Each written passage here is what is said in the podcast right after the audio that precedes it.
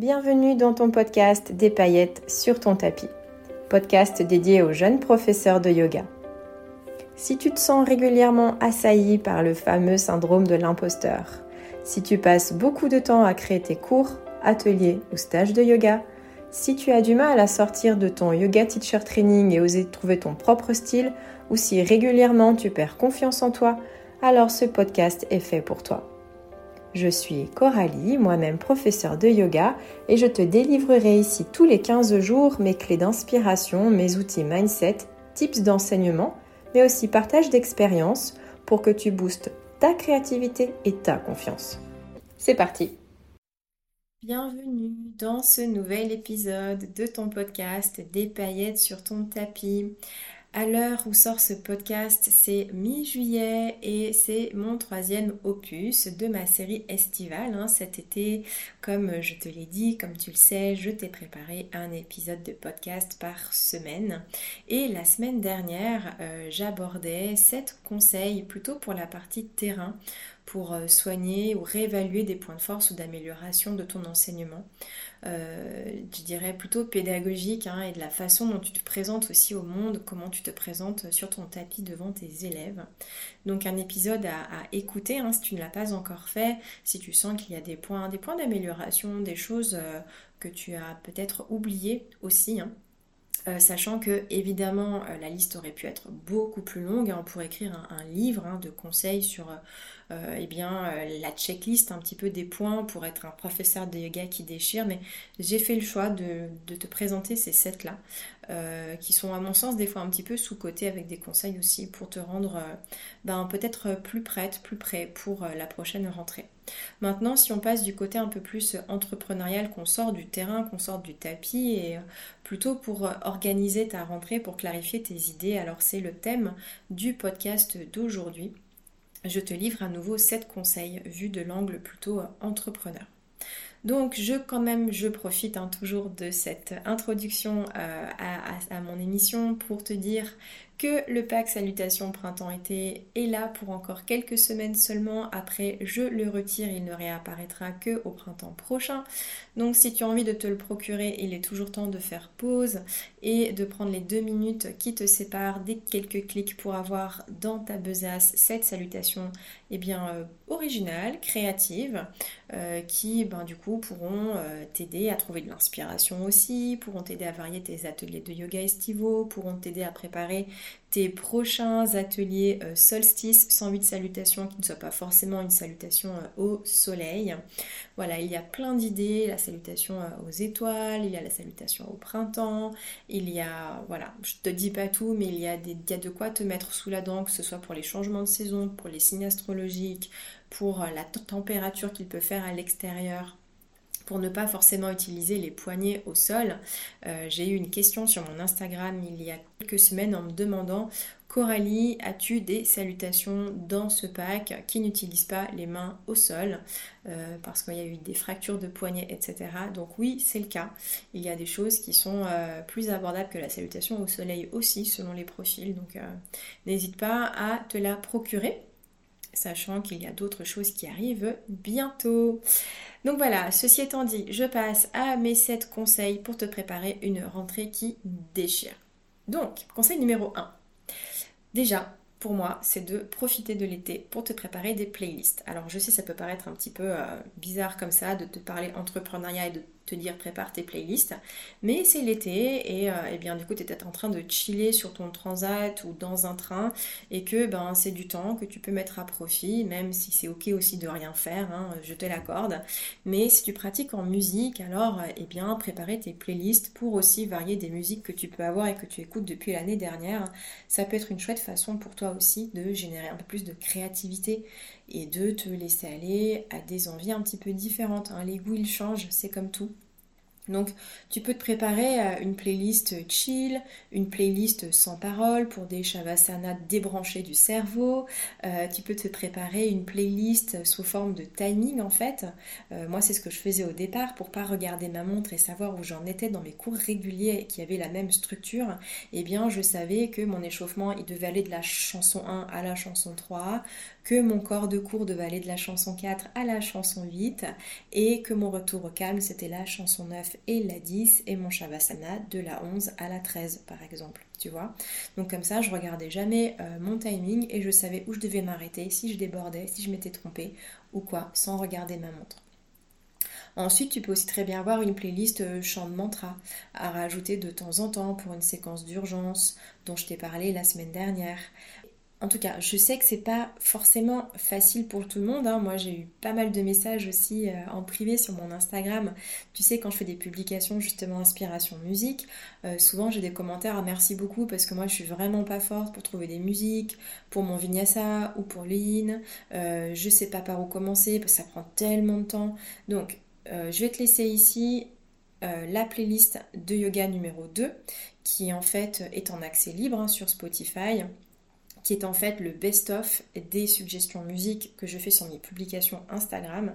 Et dans ma bio aussi, tu peux aller fouiller dans ma bio sur mon compte Instagram, euh, ma boîte à outils yogi, tu trouveras l'accès sur Spotify à ma playlist yoga numéro 1.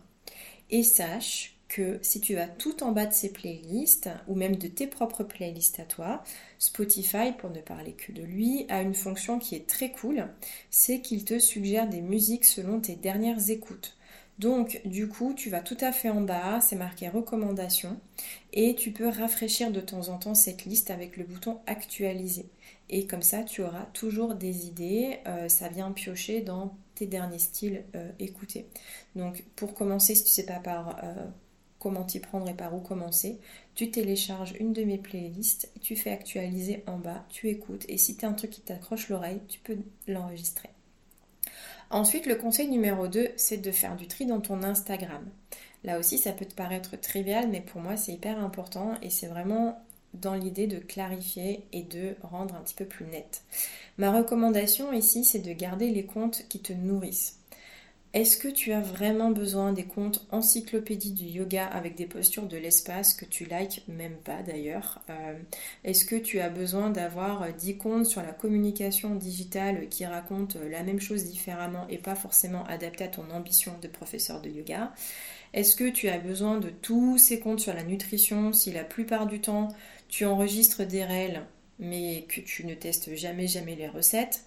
Euh, En fait, et puis à part ça, hein, euh, si tu fais partie euh, des jeunes professeurs de yoga qui doutent ou qui ne se sentent jamais assez, eh bien ce tri, ça va aussi te faire le plus grand bien parce que ça va amenuiser les sources de comparaison. Alors on est d'accord, tu gardes mon compte, hein, je compte bien te garder euh, sur mon compte, mais l'idée c'est de faire le tri dans les centaines de publications et de reels que tu as dans ta rubrique enregistrement. Hein, tu gardes ce qui est pertinent, tu gardes ce qui est utile et tu gardes ce que tu as vraiment envie de tester. Ensuite, dans la série euh, Tri, je te conseille, conseil numéro 3, de trier, classer et ranger tes séances de cours. Si tu sors de formation, tu peux te créer quelques fiches ou séances de base et séances d'urgence, comme je te le disais aussi dans l'épisode précédent. Tu peux classer tes livres, tu peux mettre des marques aux pages que tu sais qui te seront particulièrement utiles lors de ton premier trimestre de cours, par exemple. Si tu enseignes depuis euh, quelques temps déjà, tu en as peut-être euh, partout, hein, sous forme de carnet, sous forme de notes, des coupures de magazines pas classées, des feuilles libres, des post-it, que sais-je. Donc je t'encourage à prendre un petit peu de temps pour remettre de l'ordre, pareil, dans ce qui est vraiment utile, dans ce qui est utile à ton enseignement ou à ce que tu penses effectivement qui pourrait te servir, un petit peu le au cas quoi. Mais le au cas où, faut pas non plus que ça représente des classeurs, hein. euh, sinon ça fait vite une charge mentale aussi.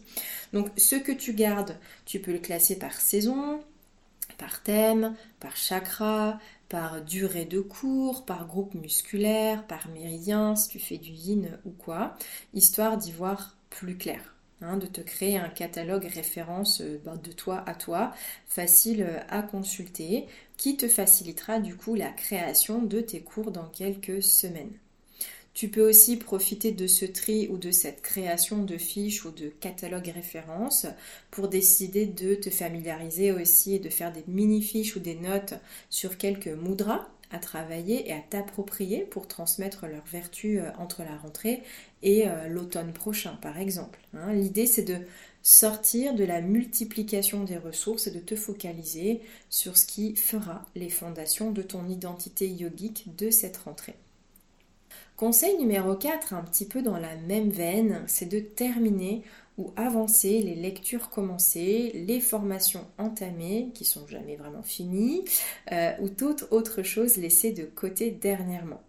Donc là, l'idée, c'est de profiter de l'été. Alors évidemment, encore une fois, c'est ok de rien faire, hein, mais de te bloquer quelques créneaux, des petits créneaux, afin de te consacrer à cette partie importante pour ton inspiration et ton acculturation personnelle.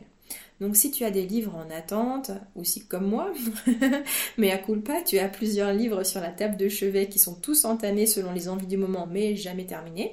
Euh, si tu as des formations en ligne, parce que là c'est un petit peu le piège, des fois on a plein de replays à rattraper ou des épisodes de podcasts préférés en attente, et puis on dit plus tard, plus tard, et puis sans vouloir hein, se mettre des objectifs de productivité, ben, l'idée c'est que tu, avances un petit peu là-dessus. Alors, attention euh, à à l'injonction de euh, je dois écouter ou je dois finir, tu peux aussi choisir de te laisser avancer tranquillement juste quelques heures dans la semaine. Hein. Cela te libérera ben, d'une partie de la charge mentale à l'approche du stress de la rentrée. Euh, enfin, stress ou excitation, hein, c'est pas forcément négatif, avec tout ce que tu auras à gérer et d'autant plus que tu te sentiras euh, nourri d'avoir bouclé certaines choses entamées depuis longtemps et ça, ça viendra forcément stimuler ta propre satisfaction. Le conseil numéro 5, c'est pas très drôle, mais on va devoir se coller quand même quelques heures d'administratif. Hein. Ça peut attendre évidemment la fin du mois d'août si tu préfères, mais euh, je te laisse quand même quelques pistes pour clarifier tes idées côté admin. Le premier, c'est d'anticiper l'agenda, donc notamment les vacances scolaires, les solstices par exemple, les changements de signes astrologiques, les soirées à ne pas bouquer parce que tu as un anniversaire, les dates anticipées de ton cycle où tu sais d'ores et déjà que ben, c'est mieux pour toi de ne pas t'en mettre trop euh, sur l'assiette. Donc euh, voilà, ce genre de petites choses-là que tu peux déjà anticiper. Tu peux aussi ranger les papiers de ton entreprise, mettre à jour les dernières factures, euh, réclamer les derniers paiements non reçus, regarder tes frais de l'année et observer euh, la rentabilité de tes cours pour peut-être faire les, prendre les dernières décisions par rapport à ton planning de rentrée. Tu pourrais commander tes nouvelles cartes de visite, les mettre à jour aussi avant le rush de septembre, penser à faire quelques photos, pourquoi pas de toi, ou de t'organiser un shooting photo pour euh, capitaliser sur une identité visuelle qui te ressemble à la rentrée. Et puis surtout, ben, mettre à jour tes coordonnées sur les réseaux hein, et t'assurer que l'on trouve l'endroit où tu enseignes, ton style de yoga si tu le connais, et euh, une page Google My Business pour les avis et la localisation. Donc ça, c'est les petites choses que tu peux faire pendant l'été pour euh, te coller un petit peu d'admin léger mais pertinent et très utile pour être au top euh, avant de commencer tes cours. Conseil numéro 6 pendant tes vacances, ou en tout cas la pause, parce que peut-être que comme moi tu continues à travailler mais tu allèges de 2-3 cours dans la semaine, eh bien c'est de faire autre chose que du yoga, de faire d'autres activités. En fait, je te le rappelle, et moi je prône ça à fond, c'est de se ficher la paix un petit peu avec le tapis. Hein, si tu as envie d'aller escalader les toiles d'araignée des petits dans les jardins d'enfants, si tu as envie de faire du paddle à 6, du longboard dancing, des stages de claquettes ou du renforcement musculaire pour soigner ton yogi butt, peu importe. L'idée en fait c'est que tu te fasses surprendre et pourquoi pas inspirer.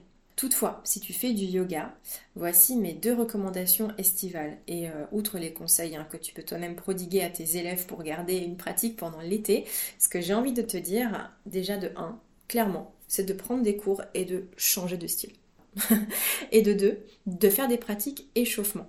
Je m'explique. je ne sais pas toi, mais euh, je trouve que les échauffements et les fins de cours, des fois, elles sont un petit peu limitées. Soit par les idées, soit parce que le prof, il focalise tellement sur le corps du cours que les premières mises en mouvement, ben, elles sont décevantes, euh, répétitives ou pas forcément euh, adaptées. Et d'ailleurs, hein, je te glisse ici que je te l'avais dit la semaine dernière, mais tout ça, ça va faire l'objet d'un mini cours à snacker pendant l'été pour pimper tes entrées et tes desserts de cours. Bref, en fait, ce que je voulais te suggérer ici, c'est de te préparer euh, une pratique, ou complètement improvisée, euh, ou pas d'ailleurs, mais de pratiquer pendant 30 euh, minutes, une heure, une heure et demie, et de ne faire que ce que nous considérons, nous, comme des échauffements. Tu vois, genre une succession de mouvements depuis la posture du tailleur, du quatre pattes, de la posture de l'enfant, posture debout ou autre, sans faire aucun asana, vraiment que des échauffements, des mouvements d'épaule, des mouvements de colonne, des respirations, des mouvements de poignet. Et tu verras que cela ben, déverrouillera, ton corps, hein, comme tu le sais bien, mais aussi te donnera plein d'idées pour justement élargir ton catalogue de mouvements, de mise en mouvement, tout en gardant une pratique douce et euh, en saison estivale et utile pour toi, pour ta créativité. Ensuite, conseil numéro 7, c'est de faire le point sur tes accomplissements.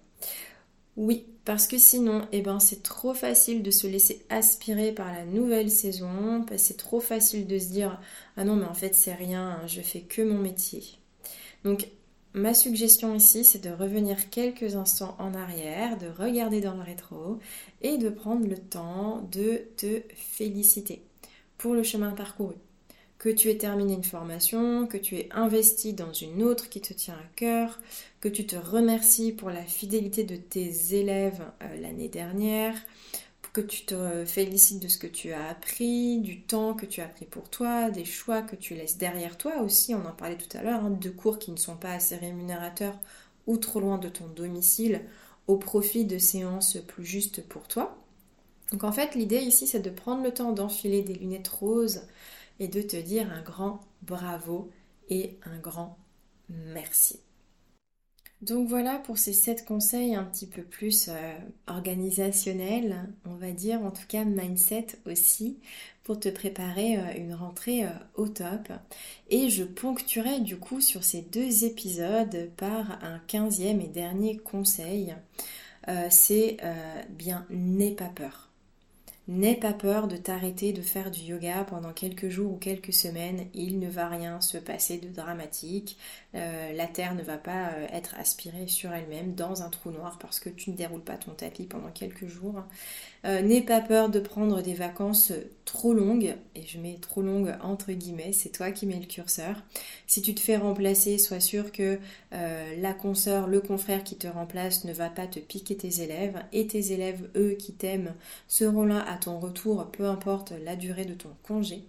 N'aie pas peur de te planter à la rentrée si tu envisages de te lancer en septembre. Il y a forcément de la place pour toi et en appliquant les conseils que je te donne euh, ici et sur mon Instagram, il n'y a aucune raison que ça se passe mal avec un petit peu d'anticipation et de clarté. Tu peux aussi euh, travailler hein, pendant l'été sur ton pourquoi. Je te remets euh, dans les notes de cet épisode aussi le lien pour te procurer mon e-book pour euh, voilà, savoir d'où tu viens et où tu vas, pourquoi tu te lèves le matin, quel est ton style, pourquoi tu aimes enseigner, quel type de professeur de yoga tu es. Et enfin, n'aie pas peur de ne rien faire du tout. L'été, hein, surtout si tu as une famille, c'est forcément le moment où tu vas te consacrer à cela, aux personnes que tu aimes, au pâté de sable sur la plage et à la vaisselle au bac commun du camping et c'est parfaitement ok. Et je te retrouve du coup la semaine prochaine pour un épisode beaucoup plus court, un épisode inspirationnel, un épisode capsule. Je t'en ai parlé dans l'épisode précédent, c'était un de mes conseils pendant les cours, c'était d'oser laisser des silences. Or, je sais que ça n'est pas facile d'introduire et de guider le silence en cours.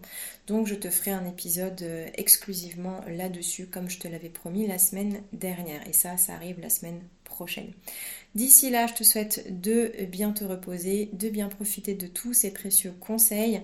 N'hésite pas à me joindre sur mon Instagram ou par email à coralie.maboîte-à-outils-yogi.fr si tu as des questions, des remarques, des commentaires. Mais tu peux toujours les laisser aussi avec les 5 petites étoiles ou euh, ben, une remarque sur Spotify. Je sais que tu peux laisser un commentaire sur Apple aussi. Je serai ravie de te lire. Je te dis à la semaine prochaine. Porte-toi bien. Et voilà, c'est terminé pour cet épisode. Je te retrouve très bientôt pour une nouvelle édition pleine de conseils, astuces, idées ou outils pour continuer à mettre des paillettes sur ton tapis. En attendant, tu peux me laisser un commentaire ou une note pour m'encourager, mais aussi pour faire connaître ce podcast et qu'il soit utile à d'autres jeunes professeurs de yoga comme toi. Tu peux aussi me retrouver sur Instagram sur le compte ma boîte à outils underscore yogi et je te dis à très bientôt. Merci pour ton écoute.